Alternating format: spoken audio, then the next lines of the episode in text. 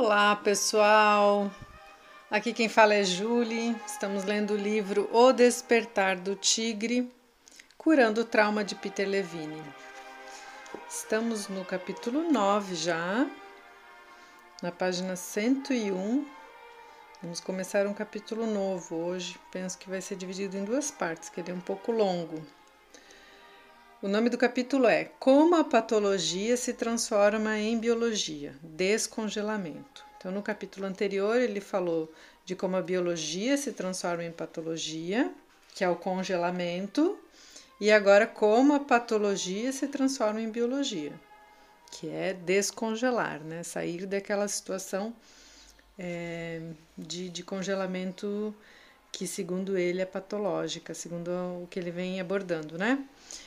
E tem uma frasezinha aqui no começo que diz: Energia é puro prazer, de William Blake. Vamos ver o que ele traz nesse capítulo. A energia vulcânica do trauma, discutida no capítulo 8, é presa pela associação ao medo e à imobilidade. A chave para mover-se pelo trauma é a dissociação da imobilidade, que normalmente é limitada no tempo, e do medo que é associado a ela. Quando o animal assustado sai da imobilidade, o faz com uma intensa prontidão para o contra-ataque ou numa tentativa desesperada e indireta de fuga. Para o bem do animal, toda a energia que havia sido utilizada na luta ou na fuga desesperadas, antes de ele desabar ou congelar, reemerge explosivamente quando ele sai da imobilidade. Quando nós, humanos, começamos a emergir da imobilidade, com frequência somos tomados por súbitas e poderosas ondas de emoção. Como essas ondas não são expressas como atos imediatamente, essa energia pode ficar associada a enormes quantidades de raiva e terror. O medo e o medo da violência contra si e contra os outros reativam a imobilidade estendendo-a sob a forma de terror congelado, às vezes indefinidamente. Esse é o círculo vicioso do trauma. Nancy, reexaminada, um primeiro passo. Quando tentei ajudar Nancy a relaxar, no capítulo 2, ela começou a sair de sua reação de mobilidade que há muito tempo a dominava. A ativação e as emoções de raiva e terror que tinham sido mantidas bloqueadas durante a maior parte de sua vida irromperam dramaticamente. Nancy foi capaz, décadas depois, de dissociar sua energia congelada e de completar uma resposta ativa de fuga ao responder à imagem interna de um tigre que a atacava. Ao fugir do tigre imaginário, Nancy pôde mobilizar uma resposta intensa e biologicamente adequada que lhe permitiu, no presente, descarregar a ativação aumentada que havia sido liberada à medida que sua imobilidade começou a soltar-se. Nancy fez uma escolha fisiológica ao substituir, naquele estado altamente ativado, uma resposta de impotência por uma, uma resposta ativa. O seu organismo estava aprendendo quase instantaneamente que não era obrigado a se congelar.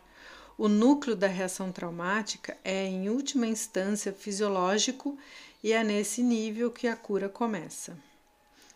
Tem uma figura 1 aqui, a biologia da transformação de Nancy, e é, tem aqui mobilidade, uma seta que vai para ativação, que depois vai para fuga mal sucedida, fechando numa experiência de, de medo e impotência, voltando para a imobilidade, né? E aí na lateral tem é, que daí não é mais um círculo, né, que seria esse círculo vicioso do trauma, mas em uma linha reta, né, de imobilidade que vai para ativação, que vai para corrida, uma fuga bem sucedida e um ganho de poder. As fugas, forças subjacentes à resposta de mobilidade e as emoções traumáticas de terror, raiva e impotência são, em última instância, energias biológicas.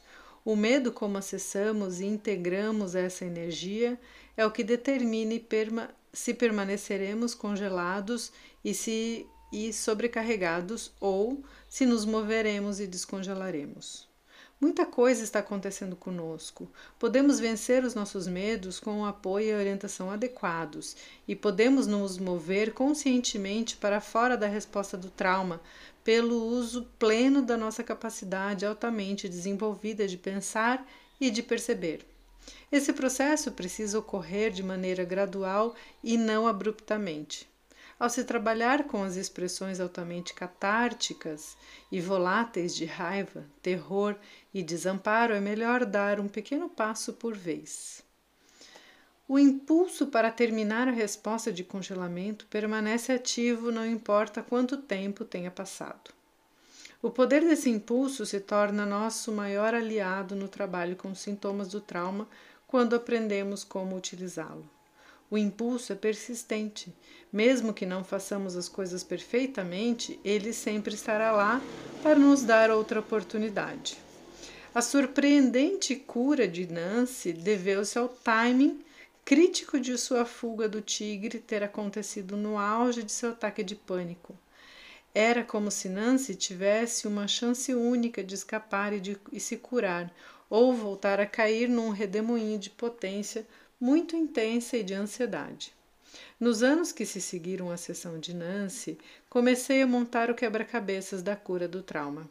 Descobri que a chave estava em ser capaz de trabalhar de um modo gradual e suave com as poderosas energias atreladas aos sintomas do trauma.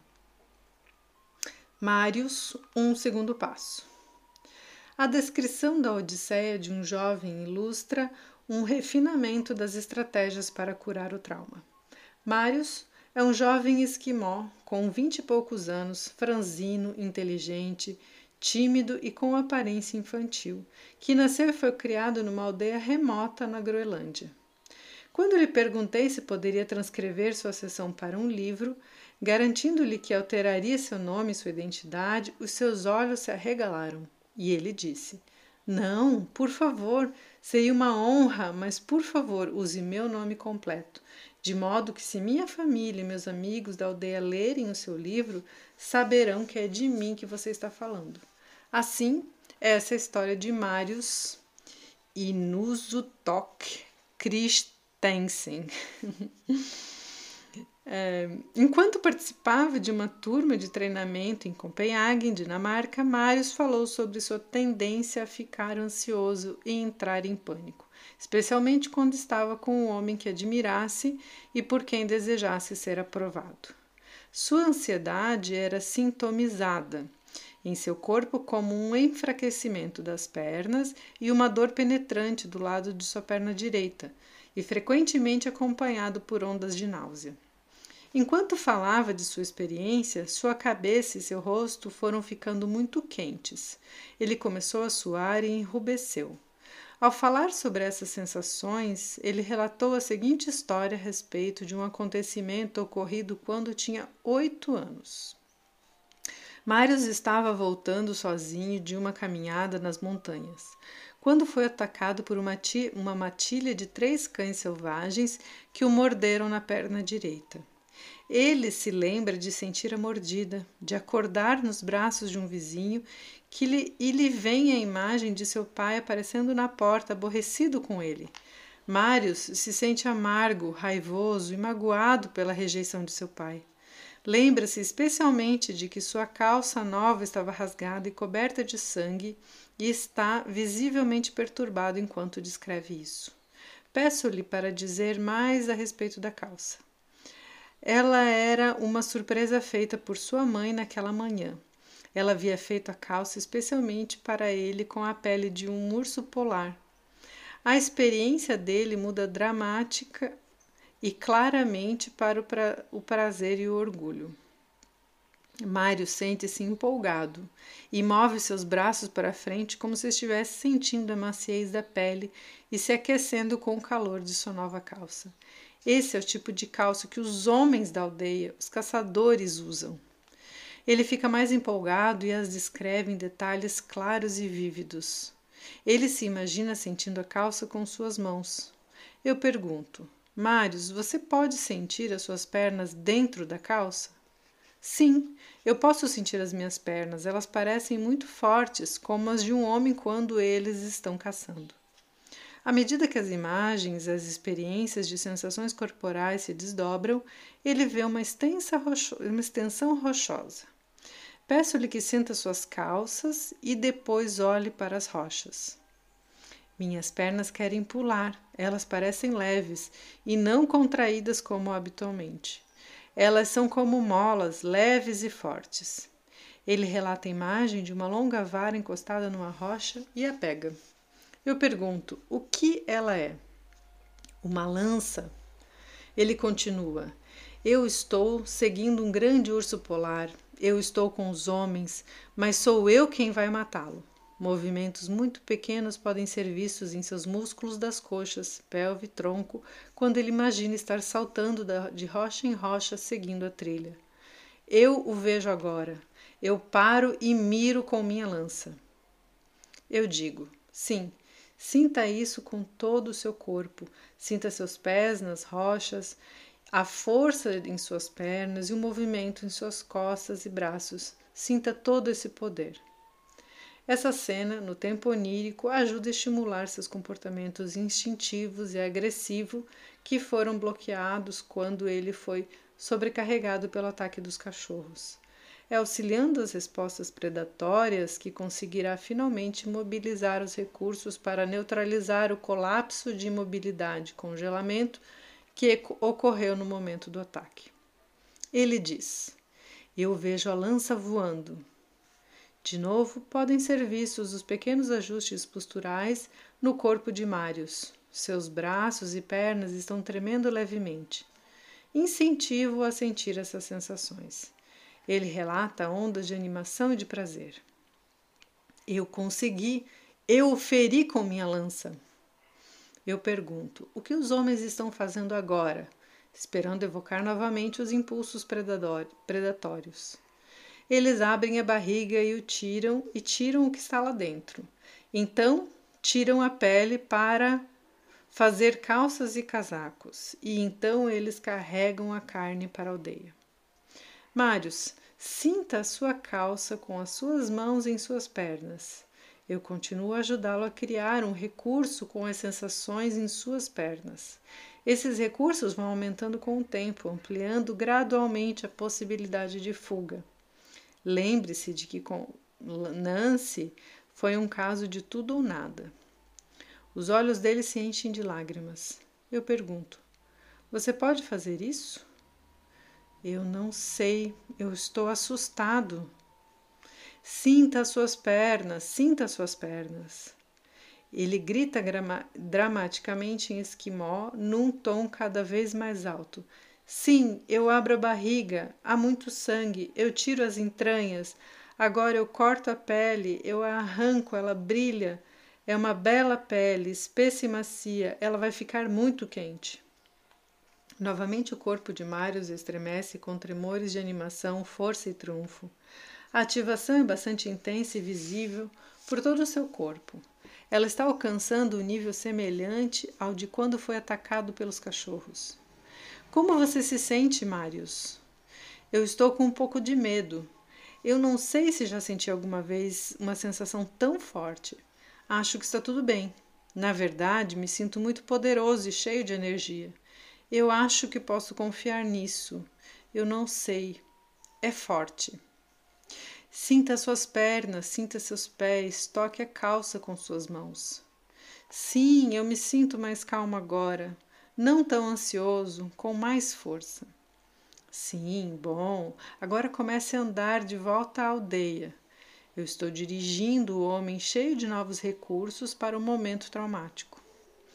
Passam-se alguns minutos e o tronco de Marius se flexiona e ele fica imóvel.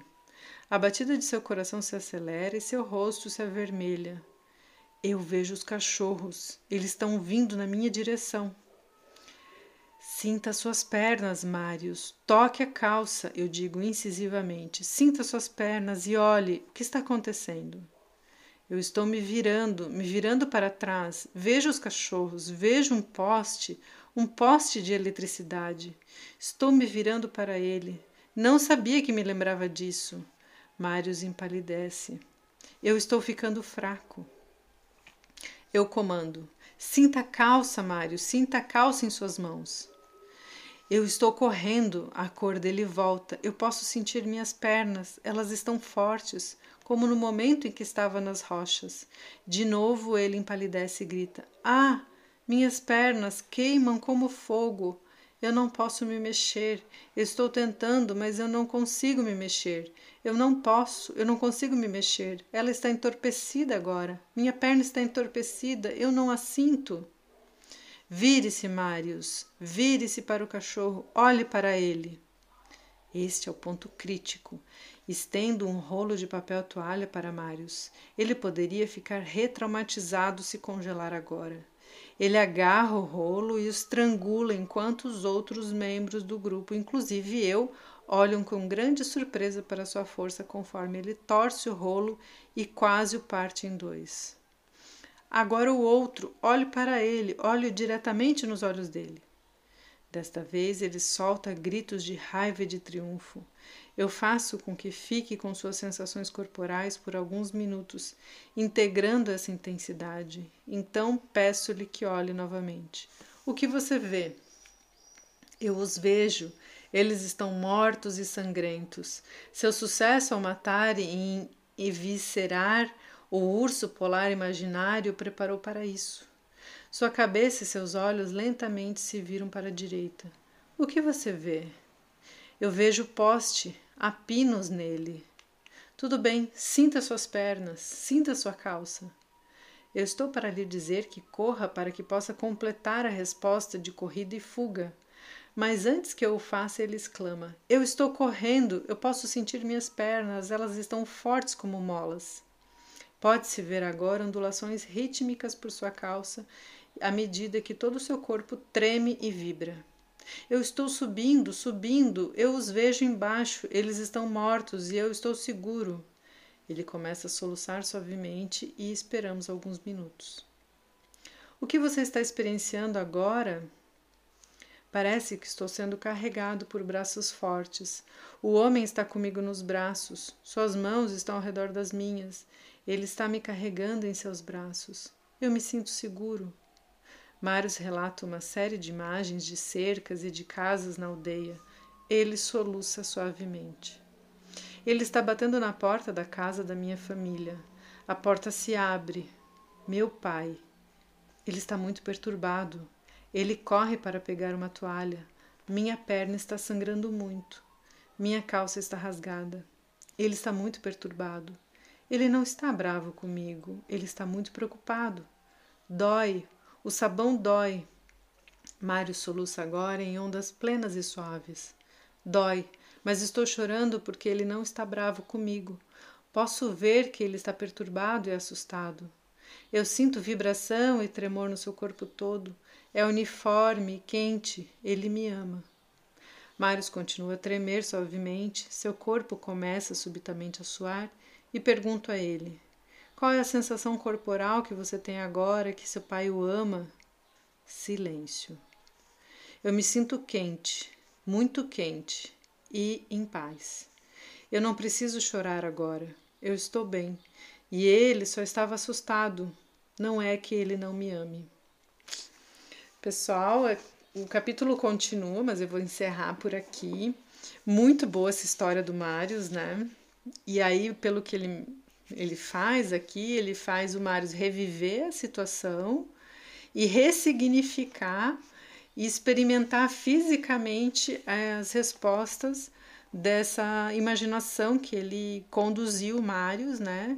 Então ele conduz Marius a fazer uma, uma imaginação, uma finalização da situação de forma diferente, e aí o Marius ressignifica a situação e até o final da, da imagem, que é o pai olhando para ele que ele tinha um significado e que agora passa a ter outro. Espero que vocês tenham ótimas reflexões, um lindo dia e até o próximo áudio.